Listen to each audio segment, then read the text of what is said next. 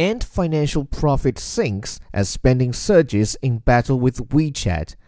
Chinese financial technology giant Ant Financial Services Group's quarterly profit fell by half from a year ago as it continued to spend heavily to attract and retain customers in China's fast growing internet consumer economy.